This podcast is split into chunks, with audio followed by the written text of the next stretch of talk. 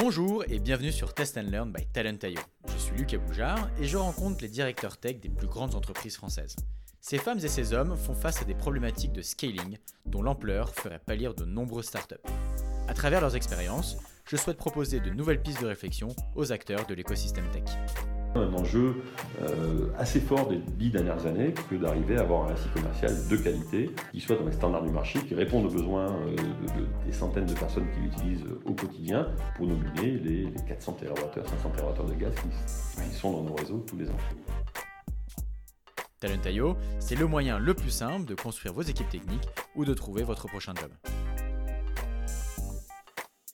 Bonjour Hervé, Bonjour, merci de nous accueillir chez GRT Gaz aujourd'hui pour ce podcast. c'est un plaisir. Tu es le premier de ce podcast, on t'en remercie. Quelle responsabilité Exactement. Tu es donc le CIO ou DSI de, de GRT Gaz. Donc GRT Gaz, euh, c'est 3000 personnes en France, plus de 30 000 km de pipeline de gaz, le premier transporteur de gaz en France et l'un des premiers en Europe. Est-ce que tu peux nous expliquer comment tu es devenu CIO de GRT Gaz? Bonne question. Je dirais pas par hasard, mais, presque. Je, ne suis pas, moi, quelqu'un qui est issu du domaine informatique. J'ai travaillé pendant euh, assez longtemps dans, ce qui s'appelait Gaz de France, qui est devenu GDF-Suez, puis Engie, puis même un peu de EDF au tout début de ma carrière euh, dans, ces deux, deux grandes belles entreprises publiques. Euh, Et donc j'ai fait à peu près, pas tous les métiers, mais quelques-uns, euh, exploitant de gaz ou d'électricité d'ailleurs au tout début, en distribution, en passant par... un métier passionnant euh, qui était euh, très très différent, qui était de l'achat de gaz euh, à l'international. Donc j'ai fait ça pendant, pendant pas mal d'années. J'ai même eu à un moment donné la responsabilité des ressources humaines de cette activité-là, qui était là aussi un, un challenge passionnant. Et puis il y a à peu près une dizaine d'années, ce, ce projet-là s'est- s'est- est apparu et on m'a demandé, on m'a proposé de, de, de rentrer dans le monde de l'IT que je ne connaissais pas et qui m'a attiré pour, pour deux raisons euh, à l'origine. Euh, D'abord parce qu'il y, y avait une des qualités que on me dit avoir et que je pense avoir aussi, qui est effectivement le management. Et il y avait des grosses équipes, euh, c'était assez euh, des gens qui sont un peu perdus, paumés, hein, un peu dans la, dans la, euh, dans la cale. D'accord. Euh, on, mais on le verra après, mais c'est combien de personnes euh, la DSI aujourd'hui, c'est 200. euh, ça fait une belle équipe quand même, hein, sur, sur Oui. 3000 personnes à, à GRT Gaz, et ça monte, on en parlera euh, évidemment tout à l'heure. Euh, mais déjà à l'époque, il y avait beaucoup, beaucoup, beaucoup de monde, et donc c'est- voilà, c'était euh, finalement euh, une activité de management dans un domaine technique et technologique que certes je ne connaissais pas, mais qui m'a attiré. Puis le deuxième intérêt que j'y voyais, qui est un intérêt double, c'est euh, un qu'il il est assez difficile aujourd'hui, euh, même il y a s'en 10 ans, de, de- de ne pas utiliser euh, d'outils informatiques pour faire son job. Et puis deux, c'est un métier alors qui était très ouvert, qui est encore très ouvert, on pourrait même dire trop sur l'externe, puisque euh, on est très externalisé, on l'était déjà à l'époque, mais en tout cas avec euh, une, euh, une capacité que j'avais d'ailleurs beaucoup appréciée dans mon job d'avant, qui était lui aussi, puisqu'on achetait du gaz à l'étranger qui était externalisé, qui était une ouverture vers l'externe qui permettait de, prendre un peu de hauteur, d'oxygène, et puis d'avoir des contacts et des métiers qui, qui nous sortent un peu de notre quotidien, qui sont passionnants. Et franchement, ça fait 10 ans que j'y suis, et 10 ans que, que j'ai du mal à m'y embêter. D'accord, super. Euh, merci pour cette intro. Est-ce que tu peux nous expliquer aussi ce qu'est et ce que fait GRT Gaz aujourd'hui? Alors GRT Gaz, c'est le transporteur de gaz en France. Il y en a deux, mais le plus gros, c'est GRT Gaz. Euh, et donc, le, bah, le rôle de, de GRT Gaz, c'est de vendre la capacité de transport à des expéditeurs, donc des négociants qui ont besoin d'amener du gaz à un point frontière et de le récupérer à un des points ailleurs en France pour bah, le vendre directement à un industriel, par exemple, ou le vendre euh, via un réseau de distribution à des clients particuliers ou, euh, ou un peu moins gros que des industriels, ou des industriels qui sont accordés sur le réseau de distribution. D'accord, donc GRT Gaz euh, qui transporte du gaz en France, vous récupérez le gaz auprès des shippers et vous le rendez disponible Exactement. auprès des distributeurs. Et donc, on a plusieurs métiers très rapidement, hein, parce Oui. que ça va expliquer un peu à quoi nous, d'ailleurs, si on peut, on peut contribuer. Bah, des métiers historiques, hein, des métiers de, de conception, construction, maintenance et exploitation bah, de canalisation et de, et de- enfin, de tout l'outil de transport. Donc, c'est principalement de la pose de canalisation et de l'entretien et de l'exploitation de canalisation, Mhm. mais aussi de stations de compression. Donc vous aviez trois métiers, la conception, Conception, exploitation, tout ce qui concerne la gestion des actifs industriels, donc de la, de- de la conception sur toute la durée de vie. hein, de la conception, une durée de vie c'est 50 ans, 60 ans, hein, pour, c'est Ok. assez long, hein, nous, Ouais. on voit à long terme. hein.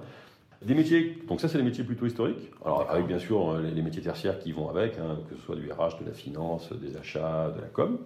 Et puis des métiers qui, eux, datent, alors maintenant qui commencent finalement à dater un peu, hein, puisqu'ils datent de, l'ouverture des marchés qui était en, en, 2000, qui sont les métiers commerciaux. On a beau être en B2B dans une entreprise régulée, on a évidemment une offre commerciale qu'on essaie d'ailleurs de développer, qu'on essaye de rendre la plus intéressante pour les clients, qui sont représentés, eux, par la Commission de régulation de l'énergie. Et donc j'imagine que la DSI a un rôle crucial dans cette logique de simplification, d'attractivité de l'offre alors, on a un rôle crucial, d'autant que notre SI, alors, enfin, ce qui m'a marqué quand je suis rentré dans, ce métier-là il y a quelques années, c'est que c'est le poids de l'histoire. On a toujours l'impression que le SI, euh, voilà, on n'a qu'à se dire il faut changer, puis on y va, on fait quelque chose de tout neuf, parce que les, durées de vie sont courtes. Mais quand on a développé euh, son, son ERP euh, et qu'on se dit tiens, ça serait bien de voir un peu quel est l'état de la concurrence et comment je pourrais le changer, les, les, coûts de changement sont absolument énormes et donc le legacy, ce qu'on appelle le legacy, euh, a quand même un poids très fort. Et donc, bah, nous, notre, notre SI, y compris nos, automatismes de terrain, n'ont jamais été conçus pour gérer un marché ouvert. Ils ont toujours été conçus pour être le plus efficace possible dans un gaz qu'on achète bah, au Nigeria et qu'on vient livrer euh, à Bourg-en-Bresse chez le client final. Et donc, quand on veut passer à... Puisqu'on finalement, on a virtualisé notre réseau, nous, hein, puisque euh, on a une offre web d'une zone unique en France pour 32 000 km de réseau. Ça, c'est très compliqué à faire, c'est très compliqué à, maintenir. Et donc, on a des SI qui ont évolué, qu'on commence maintenant, au bout de 15-20 ans, à refaire dans cette optique-là, mais qui sont depuis longtemps finalement des SI dont on a hérité, qu'on essaie d'adapter au fur et à mesure ben, aux nouveautés. Et, Dieu sait que les, clients et leurs représentations, euh, les gens qui les représentent, sont exigeants sur la qualité de ce qu'on peut mettre comme offre à disposition. Et, et puis finalement, nos, nos commerciaux, eux aussi, ils sont exigeants et créatifs. Euh, et donc, euh, voilà, donc ça a été quand même un enjeu euh, assez fort des dix dernières années que d'arriver à avoir un SI commercial de qualité, qui soit dans les standards du marché, qui réponde aux besoins de, des centaines de personnes qui l'utilisent au quotidien pour nominer les, 400 TWh, 500 TWh de gaz qui, qui, sont dans nos réseaux tous les ans. Et ça peut être assez frustrant de, de voir effectivement que des clients internes ou externes n'ont pas conscience du travail que ça représente et du travail, euh, enfin, de la legacy qui peut exister sur ces outils. Mais tu parles aussi de legacy. Est-ce que ça a été aussi un enjeu d'un point de vue managérial? Parce que d'un point de vue tech, il y a effectivement des choses qui restent, mais il y a aussi des gens derrière qui ont créé ces outils. Comment est-ce que tu as su manager ce changement avec eux? Alors, le, côté managérial était d'ailleurs la raison fondamentale pour laquelle j'étais arrivé finalement dans ce truc-là et j'ai pas été déçu. C'est un sujet très compliqué le, SI. Euh, d'abord parce que c'est un ménage à trois, pas très facile le ménage à trois. Euh, il y a nous évidemment euh, qui concevons, réalisons, etc. Et puis il y a le métier et l'utilisateur. alors, ça peut être un peu plus que trois parce qu'il y a le management de l'utilisateur, enfin, on peut en rajouter un peu, mais déjà, déjà ces trois-là, ce triangle-là, qu'est-ce qu'il est compliqué à faire fonctionner? Euh, et qu'est-ce que c'est difficile d'aller euh, dans, dans, des boîtes qui hein. sont en plus des boîtes industrielles, donc qui ne sont pas des boîtes euh, natives du monde du SI. On est, voilà, le, SI est, passé d'une fonction support qui livrait quelques ordinateurs il y a 20 ans, qui est devenu un métier un peu de support de luxe à un moment donné, parce que c'est vrai que les, matériels se perfectionnant, voilà, il était difficile, c'est pas que de la logistique, c'est un peu plus que ça. Mais c'est devenu aussi un métier cœur. Je veux dire, aujourd'hui, celui qui parle le mieux de nous, c'est c'est le patron du système gaz qui pilote le réseau de manière physique, qui dit moi j'ai deux outils industriels et 32 000 km de réseau, quelques sessions de compression, euh, et mon SI de conduite. Je perds l'un, je perds l'autre, je ne sais plus faire mon métier. Et donc on est, on est passé en, peu de temps finalement hein, d'un métier de fonction support, de service, de client interne, que je, vocable que je déteste, à une fonction cœur. Dans, une, dans des boîtes industrielles, avec aujourd'hui, et c'est un de nos enjeux, des, métiers qui n'ont pas tous la même maturité sur ce sujet-là. D'abord, il, y a assez peu de monde dans, les dirigeants qui sont passés par des fonctions IT. Assez peu. Ce n'est pas, pas la culture principale. ce qui nous sauve, c'est qu'on est une boîte industrielle et technologique. Et donc finalement, si on arrive à faire le, parallèle ou pendant, euh, on peut arriver à intéresser, on est une boîte d'ingénieurs, donc on, on, peut arriver à intéresser quand même des gens autour de nos sujets mais, mais c'est quand même pas natif. Quoi. Voilà, Et puis, c'était pas non plus un parcours spécialement euh, évident, euh, en tout cas à mon époque, que d'aller dans l'IT, c'était même quelquefois une punition, euh, que d'y passer, ce qui est plus du tout le cas. Mais cette transition-là, elle est très très rapide, et donc elle est, elle est très violente. alors, pour nous qui devons à la fois bah, la comprendre, ce qui n'est pas évident, et puis, puis essayer de la, de, la, faire fonctionner, et pour les métiers qui se la prennent en pleine face tous les mmh. jours, euh, avec euh, la grande question mais, mais, comment tu veux que je te donne mon avis sur ta montée de gestion technique? Je comprends même pas ce que tu me racontes. Euh, et donc, les premiers enjeux pour nous, c'est ça c'est comment on arrive à être partie intégrante du métier, à faire que le métier s'approprie, comprenne, travaille sur son SI ait conscience que son SI est, son outil principal et que s'il ne s'implique pas dans la construction de son SI, eh ben, les, conséquences pour lui vont être catastrophiques. Puisque derrière, euh, fondamentalement, une fois qu'on a implémenté quelque chose dans le SI, c'est un peu en dur. Quoi, hein. Et donc, si on implémente quelque chose qui est mauvais, ça va être mauvais pendant assez longtemps. Et ça, c'est très compliqué, parce que le monde du SI aussi, que j'ai découvert à cette époque-là, était un monde de technicien qui, euh, moi, quand j'ai commencé à bosser dans le SI, je recevais des gens qui, euh, qui m'expliquaient un peu ce qu'ils faisaient. un mot sur deux, allez, deux sur trois, je ne les comprenais pas. Et donc je leur disais, bah, essayez de me parler juste français, hein, pour que je comprenne ce que vous me racontez, parce que donc on avait, on avait quand même deux mondes qui ne se comprenaient pas et qui n'avaient pas eu besoin et qui finalement avaient trouvé un confort à ne pas se comprendre. Hein. Oui. Les deux. Voilà. Et donc euh, voilà, c'est ce monde-là dans lequel je suis arrivé, on est arrivé, et ce monde qui, qui doit évoluer.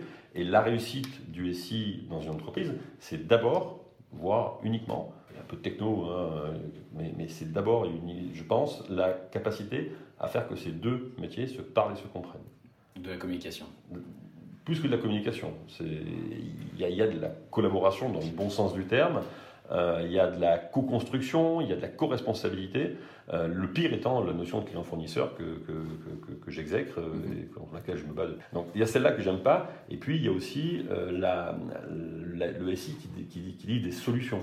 Alors que pour moi, du SI, ça doit livrer des usages, pas des solutions. Et nous, on a pendant longtemps délivré des produits et des solutions je vais être méchant pour, pour les gens du SI, mais sans vraiment toujours se soucier. Alors aussi parce qu'on ne sait pas le faire d'ailleurs, c'était pas notre rôle, et puis surtout il fallait pas qu'on y mette les mains de l'usage réel qui était fait derrière. donc comment tu as créé euh, une proximité avec les métiers dans tes projets pour rapprocher justement ces deux mondes? Est-ce qu'il y a eu des, stratégies qui ont été mises en place, euh, des ateliers? Oui, alors il y, a plein de stratégies, alors avec euh, des, perceptions d'ailleurs assez différentes. Euh. Donc d'abord, la, première stratégie, ça a été, moi j'ai commencé par leur dire à tous les gens de la DSI qu'on ne construisait pas des produits ou des, solutions, mais qu'on on, utilisait des usages. Euh, et, ça, c'est le, premier truc qu'il faut faire chez nous, c'est un peu cette révolution culturelle-là, c'est de s'intéresser vraiment aux usages euh, et aux utilisateurs. Et, ça, c'est compliqué, mais c'est quand même le premier sujet. Euh, le deuxième, ça a été effectivement d'aller, de prendre le temps d'aller discuter avec les métiers, de comprendre, d'exister, de, leur faire comprendre. On est allé jusqu'à, et on continue d'ailleurs à proposer du coaching pour des cadres dirigeants ou pour d'autres, de faire du reverse mentoring, enfin, d'aller expliquer que notre métier est un métier de technicien, d'ingénieur, de, de, gens compétents. C'est un vrai métier, c'était pas juste un métier. Euh, quelquefois euh, de, de, logistique un, peu de luxe. Non, il y, a, de la complexité derrière, il y a de l'intérêt, et le faire bien ou le faire mal a des conséquences sur l'entreprise elle-même, et pas que sur euh, les quelques petits coûts, qui d'ailleurs sont plus petits, que peut représenter le, SI. Donc expliquer, expliquer, expliquer, comprendre les besoins des métiers, faire que les gens se parlent, et se parlent non pas en client-fournisseur, mais se parlent en d'égal à égal. Alors c'est compliqué des deux côtés, hein. c'est compliqué du côté du métier qui a toujours l'impression qu'il peut passer une commande, hein, il a l'impression qu'il peut aller à l'AFTAC, hein, et puis euh, derrière, euh, on livre son machin. Et puis du SI, qui a le devoir de challenger, qu'est-ce que c'est compliqué d'aller challenger un métier, parce qu'il n'est pas d'accord en général. Il a une idée en tête. Il, a une idée en tête et une idée de solution en général. Il n'y a pas que un problème, il y a une solution, c'est bien connu. Euh, et, donc voilà. Et donc et cette capacité-là, qui est une capacité finalement de, communication. Donc on a par exemple essayé de former nos, gars qui sont plutôt des techniciens à de l'assertivité, à des, à des méthodes de, soft skills et pas que parce que du hard skills on en a, on en trouve. Du soft c'est plus compliqué. Donc c'est principalement ça qu'on a qu'on a joué. Alors après, on a fait quelques organisations différentes, on a essayé un truc puis un autre, tout ça dans toujours le même but, qui est de rapprocher le SI et le métier, passer par des parcours un peu compliqués pour arriver aujourd'hui à quelque chose qui sera jamais le dernier, parce que j'y crois jamais moi, mais en tout cas qui sera certainement mieux que ce qu'on fait aujourd'hui. On, a fait deux choses qui me paraissent très importantes euh, ces dernières années. C'est un, on a créé un pôle digital, donc on a, on a, fait du, ce qu'on appelle du bimodal. Son but, ça a été de, euh, de nous, d'aller chercher, d'être euh, l'éclaireur, le pionnier, au sens far west du terme, d'aller effectivement tester alors des nouvelles technologies, des nouvelles méthodes de travail, euh, et, d'avoir une, certaine liberté, avoir aussi le droit, voire le devoir d'ailleurs, de, remettre en cause nos processus pour tester d'autres trucs. Alors en respectant un cadre, il faut toujours sortir de cadre en respectant un plus grand, euh, mais, avec la nécessité de, voilà, de, nous mettre un peu en danger. On avait essayé les années précédentes de faire ça avec quelques, quelques éclaireurs, mais un peu perdus dans l'organisation, et s'est rendu compte qu'ils se font très rapidement rattraper par la patrouille. La patrouille, c'est moi en l'occurrence, enfin moi, c'est l'organisation que je représente. Et, finalement, ce, truc-là mange les, initiatives, et je dirais de manière naturelle et logique, hein, puisque la structure, elle est faite pour... pour une structure, c'est assez conservateur, hein, c'est fait pour, pour assurer une pérennité, une sécurité, une Et, quand on lui met des petits trublions au milieu, bah, les général, une tête passe, on la coupe. Donc on a dit, ok, donc on va mettre une grosse tête. Donc on va, créer un pôle qui est directement membre de Codir avec quelques moyens. Et là-dedans, euh. et là-dedans, on a testé quoi? On a testé des méthodes les méthodes agiles, euh, on fait du Scrum, du Kanban, euh, pas du Safe parce que c'était pas assez gros, mais ça, ce sera la, phase d'après. Euh, on, a, regardé de nouvelles techno, que ce soit la blockchain, que ce soit la, data. On, s'est mis sur ces nouvelles techno dans des modes de fonctionnement très différents en même temps. Donc on a Data Lab qui, fonctionne me semble-t-il, extrêmement bien aujourd'hui, avec une offre de, data science, un jour ou l'autre d'intelligence artificielle qui commence à être plutôt reconnu et bien utilisé par les métiers. donc on, l'a testé. Et puis, c'était il y a trois ans, ça. En parallèle, on a essayé de se professionnaliser sur nos métiers de base, classiques de l'IT, qui était la relation métier, qui était un, vrai. Enfin, je ai parlé assez, donc je m'arrête. Le sujet, la capacité à faire des projets, et puis les opérations, parce qu'on avait hérité d'un SI de, notre maison mère, et euh, avec assez peu de compétences, il fallait qu'on stabilise notre, nos opérations, parce qu'on peut jamais aller parler un métier de transformation ou d'évolution si on n'a pas la base qui fonctionne. Et si on n'a pas un, environnement de travail et euh, je dirais un data center et des applis qui fonctionnent, donc des opérations qui sont nickel, on n'a aucune possibilité d'être audible vis-à-vis d'un métier. Et donc il fallait bien qu'on stabilise ça. Donc on l'a fait. Et aujourd'hui, on profite de ça pour euh, bah, ce qu'on a testé et qui nous plaît, on passe on à l'échelle, on industrialise. Et on est en cours, donc on devrait, euh, au milieu de l'année 2019, le mettre en œuvre on est en cours de passer la totalité du métier SI, c'est-à-dire la DSI plus tous les interlocuteurs métiers que nous avons répartis dans les différents métiers avec lesquels nous travaillons, dans ce mode agile, ou en tout cas dans la capacité de l'être. Parce que là aussi, la nouveauté, c'est que ce qu'on veut faire, c'est se mettre en position de pouvoir le faire, et puis faire que ces équipes-là, qui sont, qu'on veut être pluridisciplinaires, autonomes, agiles, décident elles-mêmes en fonction de leur degré de maturité, de leur intérêt, euh, de leur capacité technologique, sur laquelle euh, s'assoit leur, euh, leur process en étant orienté produit et décision avec les métiers de passer en totalité, pourquoi pas aller jusqu'au DevOps si je suis en, full cloud directement, que j'ai une, application nouvelle, euh, allons-y directement. Par contre, quand j'ai un gros ERP derrière ou une vieille appli un peu compliquée, bah, je peux très bien prendre ce qu'il y a de bon dans l'agilité sans tout prendre parce que de toute façon, je ne mettrai pas en prod toutes les secondes. D'accord, tu as testé l'agilité dans ce pôle digital, tu l'industrialises sur les, enfin, sur les unités qui le souhaitent en fonction de leur, euh, de leur organisation. Comment est-ce que tu vas. Euh, est-ce que tu as reçu des freins de la part de, différentes unités qui n'auraient pas du tout envie de le mettre en place Ou comment est-ce que tu as réussi à le vendre euh, auprès de ces, ces personnes? Moi, je sais pas. Alors, euh, on, verra. on est en cours, hein, donc euh, ce sera pour le mois de juillet. Euh, moi, je, ne ressens pas de frein. Je ressens, à contrario, une, grosse envie de le faire. Et des deux côtés. À la fois du côté ici, parce que, parce que franchement, faire des projets qui délivrent des produits ou des solutions qui ne correspondent pas, sur lesquels on s'est fait taper sur la gueule depuis le début, euh, et qui, au moment où on livre, on continue à se faire taper dessus parce que finalement, c'est pas tout à fait ce qu'on voulait, c'est difficile de s'en satisfaire, qu'on soit SI ou qu'on soit métier d'ailleurs. Alors oui, on peut toujours dire, ouais, la DSI est mauvaise, c'est sympathique, quoi. Mais, mais, au bout de 10 ans, il faudrait qu'elle. on peut aussi tuer le DSI hein, et changer, etc. Et donc, moi, je, sens qu'il y a. C'est toujours pareil, là, il y, a, une opportunité et il y a une prise de conscience et une maturité des deux côtés, me semble-t-il, qui est assez forte. Alors, on l'a aussi fait de manière assez, voire très collaborative, c'est-à-dire qu'on n'a pas, euh, pas décidé, euh, nous, dans notre coin, avec deux consultants et, mon adjoint, de, faire ça. Non, on a pris euh, la totalité du management de la DSI, un peu plus que ça d'ailleurs, parce qu'on était sur les 150 ou 160 personnes de l'époque à la DSI, quasiment des groupes de travail qui ont animé 70 personnes. Donc on, a pris le temps, on n'a pas dit il faut que ce soit prêt à telle date, on a dit il faut que ce soit, on vise un an, on sera un an et trois mois si tout va bien. Voilà. Et puis on n'a pas dit, on va, c'est ça qu'il faut faire. On a dit, voilà, ça ne fonctionne pas. Dites-nous d'ailleurs ce que vous, vous vivez tous les jours. Et puis regardons ce que font les autres, regardons ce qu'on a testé nous-mêmes d'ailleurs, parce que c'est, on, a quand même une force quand on a testé des trucs, c'est qu'on est capable d'aller chercher euh, dans, dans, le bâtiment d'à côté ou dans le bureau d'à côté des gens qui ont, voilà, qui ont testé des trucs. Donc on l'a fait de cette manière-là. Et puis on a intégré les métiers. Quand on dit qu'on va découper notre SI de demain en produits, c'est pas nous qui décidons des produits. Le produit, c'est un sujet business. Donc c'est le métier qui, avec nous, travail et découpe. Et le produit, c'est ce qui a le plus de sens pour un process, pour un client externe ou pour un process interne. Euh. Et donc, on, l'a fait de cette manière-là. Et puis, la deuxième chose qui, je pense, euh, est, un, est un peu une nouveauté chez nous et qui est certainement un gage de réussite, c'est qu'il n'y a pas un, grand soir. On va dire, avant, vous étiez en, waterfall, en projet en V, ce que vous voulez. Euh, et puis demain, vous êtes en agile, en Kanban, en Scrum. on ne dit pas ça. On dit, euh, on se met en position 2. Et puis, on va vous mettre à disposition une équipe qui va rester, qui va d'ailleurs être pérenne, qui va vous aider à analyser produit par produit bah, là où vous êtes. Quel est l'intérêt de changer de mode de fonctionnement? S'il n'y a pas d'intérêt, surtout ne changez rien. S'il y a un intérêt, une volonté, eh ben là on vous aide, on vous met des coachs, on, vous, accompagne. pour analyser l'état dans lequel vous êtes, y compris les technologies, hein. là où vous pourriez imaginer aller, en fonction de, quelques euh, analyses qu'on peut faire avec vous, la trajectoire, l'aide qu'on peut vous apporter, sachant que l'aide, bah, au fur et à mesure que le temps avance, euh, elle a vocation à disparaître. Et, là aussi, je pense que ça aide pas mal.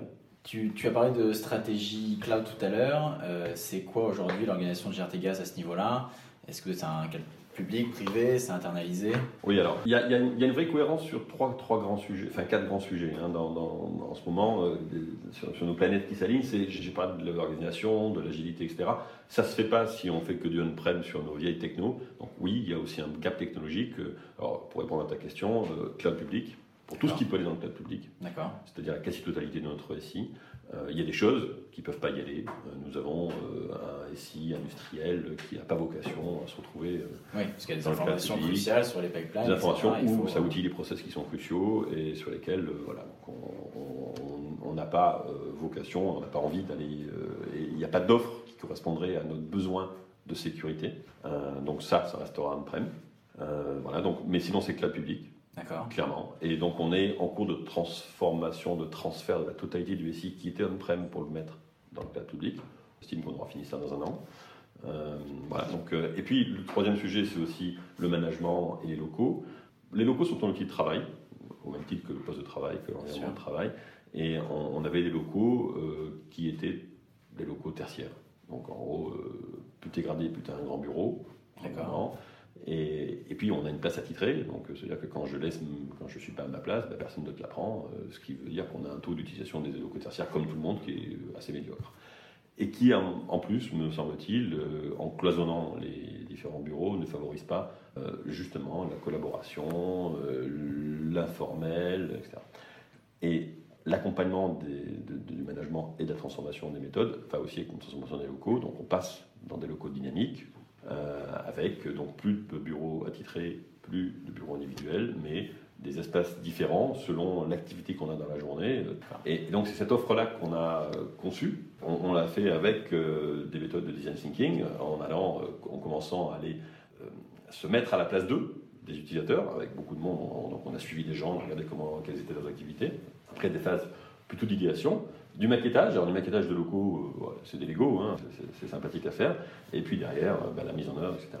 Et on aura euh, nos locaux qui auront la capacité aussi de, mieux nous aider dans nos modes de fonctionnement. Et le, dernier pilier, donc technologique, méthodologique, management et locaux, c'est l'internalisation. On a besoin d'internaliser, on est, on est historiquement une entreprise qui externalisait trop Tu sais pourquoi? Quelles étaient les origines de cette Toujours pareil. je, me rappelle quand j'ai pris la DSI et qu'on on a recréé une DSI à GRT Gaz en 2011, euh, des choses qu'on a faites, c'est d'aller voir un peu les autres, et des gens très très différents qui avaient soit tout internalisé, soit tout externalisé, soit un peu au milieu. On leur dit, mais oh, vous avez fait votre choix comment? Quel choix vous parlez? C'est un héritage. Encore le legacy. Le, le, legacy, il est aussi sur, sur ces sujets-là. C'est-à-dire que Idéalement, 40, 50, 60% d'interne, c'est pas sympa, enfin, c'est normal. 99%, c'est peut-être pas une bonne idée parce que ça empêche justement d'aller chercher de l'expertise, d'aller s'ouvrir, d'aller regarder un peu le monde dans lequel on vit, l'écosystème dans lequel on travaille. Mais nous, on est à 20% en interne, c'est trop peu. D'accord. Voilà. Et donc, euh, quand on demande aux gens en général pourquoi ils sont dans cet état-là, ben, parce que c'était comme ça avant, j'essaye de bouger un peu, mais ça prend du temps. Passer de, de 15% à 30%, ça prend du temps. Passer de 99% à 60%, même combat, ça prend beaucoup de temps. Pour des raisons très différentes d'ailleurs, hein, euh, que vous pouvez imaginer, mais ça prend beaucoup de temps. Donc, finalement, les pas de temps sont assez longs et l'histoire, là aussi, est assez difficile. Bon, donc nous, euh, le, pourquoi, c'est tout bêtement, c'est que là aussi, on regarde un peu les benches, on regarde un peu comment les autres fonctionnent et on se dit qu'à moins de 25-30% d'internes, c'est très très difficile d'avoir une vraie maîtrise de son récit.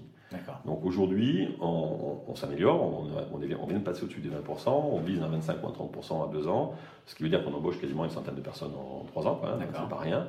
Et ça, c'est un truc qui est, qui est primordial et on, veut faire nous-mêmes, on veut. On avait, ça fait très longtemps qu'on n'avait pas croisé un développeur à GRT Gaz. Mhm. Il y en a quelques-uns maintenant, puis il y en aura de plus en plus. Euh, mais il faut qu'on sache développer, il faut qu'on ouvre le capot, il faut qu'on mette les mains dedans, il faut qu'on fasse nous-mêmes. Le cloud, par exemple, on le fait sur. Alors c'est compliqué, hein, mais aujourd'hui, c'est nous qui codons, parce que le cloud, c'est du code, hein. c'est nous qui codons, euh, sur, Amazon par exemple, même sur, euh, sur Azure, c'est nous qui avons les scripts, c'est nous qui codons. donc ça nous change, c'est assez nouveau. C'est bien nous qui faisons ça, et de A à Z. Ok.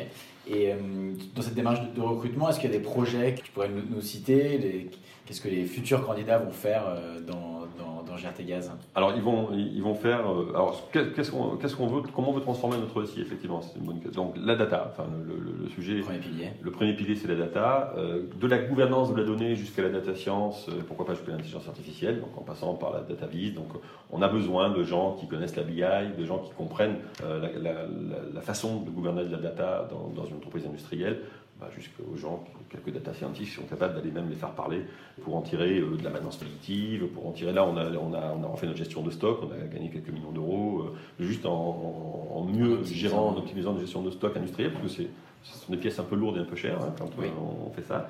On a évidemment, on a un tout petit peu parlé, mais très rapidement, la volonté d'apaiser totalement notre récit le plus possible et donc de, le microservice, le mini-service, euh, d'arriver à faire qu'on n'ait plus, plus des gros blocs comme ça euh, dans lesquels on n'arrive plus à, maîtriser l'évolution, mais bien euh, à faire que les évolutions soient faites petit bloc par petit bloc et puis que tout ça soit standardisé et que les échanges soient standardisés. Puis on est sur des technologies de Java, Angular, Python, Jira, comme, beaucoup de monde, et c'est là-dessus qu'on va avoir besoin de développeurs par exemple. Notre récit commercial est en refonte. Euh, on le fait en mode agile, totalement agile, sur des technos sur lesquels on fait du full spécifique, Born in the cloud, euh, et donc voilà, toutes les technos dont on a besoin et les, profils qu'on va chercher. Junior, ça aussi c'est nouveau, ça fait très longtemps qu'on n'est pas embauché des juniors, tout bêtement parce qu'on était tellement en, recherche de maîtrise qu'on cherchait aussi des gens qui avaient une certaine expérience. Voilà, là on cherche et les uns et les autres, et donc on veut aussi réamorcer la pompe du junior conforme et qui demain devient euh, quelqu'un qui compte dans la DSI et qui est passé qui par ses idées, qui, apportera ses idées, mais qui est passé par, par, des choses concrètes chez nous sur nos, sur nos actifs. Ça nous fera du bien.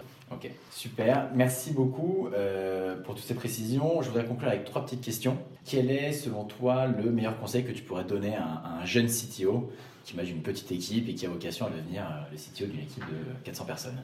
Moi, j'ai beaucoup insisté là-dessus depuis le début, mais je réinsisterai une dernière fois sur ce sujet-là. C'est l'importance de comprendre le contexte dans lequel on évolue, de comprendre les métiers, de comprendre les, usages, et, de ne pas penser technologie ou de penser un peu technologie, mais, de, surtout de penser à quoi peut servir, quelle est l'utilité de. Et, ça, qu'est-ce que c'est compliqué Et de comprendre les, enjeux qui sont des enjeux souvent euh, assez peu technologiques, hein, d'ailleurs, pour qu'une bonne solution existe. Une bonne solution mal née n'existera pas. Une bonne solution technologique, euh, si elle n'est pas accompagnée, si elle n'a pas, si pas une utilité, si euh, dans le contexte, qui soit d'ailleurs euh, dans le contexte, il y a beaucoup d'humains hein, dans ce que je dis, hein, c'est pas, pas, un contexte technologique, bien que ça puisse être important, mais c'est où sont les freins, quels sont les enjeux, où sont les, quelquefois les jeux politiques dans lesquels, contre lesquels on va avoir à, à se battre. voilà. Donc l'importance de bien comprendre le contexte dans lequel on évolue, le contexte dans lequel on va pouvoir vouloir faire évoluer notre solution, nos usages. Ok, super.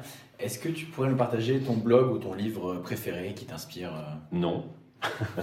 je ne partagerai pas parce que j'en ai pas. Et en fait, je, moi, en tout cas, ça c'est ma personnalité, elle est beaucoup plus orientée euh, échange et partage que littérature et, blog. Mais, j'ai beaucoup appris, moi, en, en, rencontrant des gens, en discutant avec eux de ce qu'ils ont vu. Moi, ce qui m'intéresse, c'est des gens qui racontent une expérience et, dans le raconte, il y a, aussi le, physique, comme on le fait aujourd'hui. Euh, je trouve ça beaucoup plus puissant que de lire des bouquins. Euh, j'ai toujours peur de l'effet gourou dans, les bouquins, et donc j'en lis sur ces sujets-là assez peu. Dernière question pour conclure notre podcast. Euh, je ne sais pas si tu le sais, mais en France, il y a 27% de femmes dans le numérique. je ne sais pas quelle est la proportion chez GRT Gaz, mais aussi qu'est-ce que tu en penses, toi? De cette place de la femme dans les, dans les DSI je, je pense que malheureusement, on n'est pas loin des 27%, on va prendre 25 et 30 ce qui est trop peu. J'ai du mal à comprendre pourquoi euh, on n'arrive pas le monde scientifique, le monde de l'IT n'arrive pas à attirer les femmes. ça, reste un peu une énigme. Euh, d'avoir certainement plein, plein d'explications. Ce, ce qui m'inquiète encore plus, c'est ce que j'ai entendu, c'est que cette proportion-là diminue extrêmement rapidement, extrêmement fortement dans les écoles, par exemple. Tout à fait. Et ça, c'est catastrophique. Euh, il faut absolument qu'on travaille et qu'on aille expliquer qu'il y a, y a du boulot. Enfin, l'IT n'est pas genre. Il n'y a, pas de boulot. Il y a très peu de boulots qui sont euh, genrés hein, mhm. ou sexués. L'IT, euh, certainement pas. je ne vois vraiment pas ce qui ferait qu'il y aurait plus d'hommes que de femmes. Je ne comprends pas. Il faut qu'on y travaille. on essaye, nous, d'y travailler. Hein. il, y a, il, y a, quelques jours, on a fait un, on a créé des, machins qui s'appellent des wake up, d'inspirer justement euh, en interne, en faisant, venir des, gens qui ont leur expérience. Euh, les gens de chez nous s'y inscrivent comme ils le souhaitent. On est allé créer une table ronde euh, à la Gaîté il y a quelques jours autour de ce sujet-là, des femmes dans l'IT. Et enfin, tout ce qu'on pourra faire pour, pour l'améliorer, on le fera. Il n'y a pas si longtemps que ça, il y a encore quelques jours, on a accueilli des lycéennes dans le cadre de l'association Elle Bouge pour aller leur faire toucher du doigt que ce monde-là est un monde pour elles. C'est pas un monde de mecs, franchement, pas ça. C'est un monde passionnant et c'est un monde de, relations humaines. C'est ça qui est passionnant dans l'IT. Il y a un peu de techno, hein, pas vous dire le contraire, il en faut un peu quand même. Euh, mais c'est aussi un monde très très orienté usage et relations humaines. Et je ne vois pas pourquoi euh, il y a cette peur-là et on va tout faire, tout ce qu'on pourra en tout cas pour, euh, pour contribuer à, faire que ça ne diminue pas et que ça augmente. Super, bravo pour cette initiative et merci pour ton temps Hervé, c'était très, très intéressant. Merci à toi, c'était passionnant. Bonne journée. Bonne journée à toi. On espère que cet épisode vous a plu. Merci de l'avoir écouté. N'hésitez pas à le partager autour de vous afin que d'autres personnes puissent aussi apprendre des grandes équipes tech. Quant à moi, je vous donne rendez-vous au prochain épisode. Salut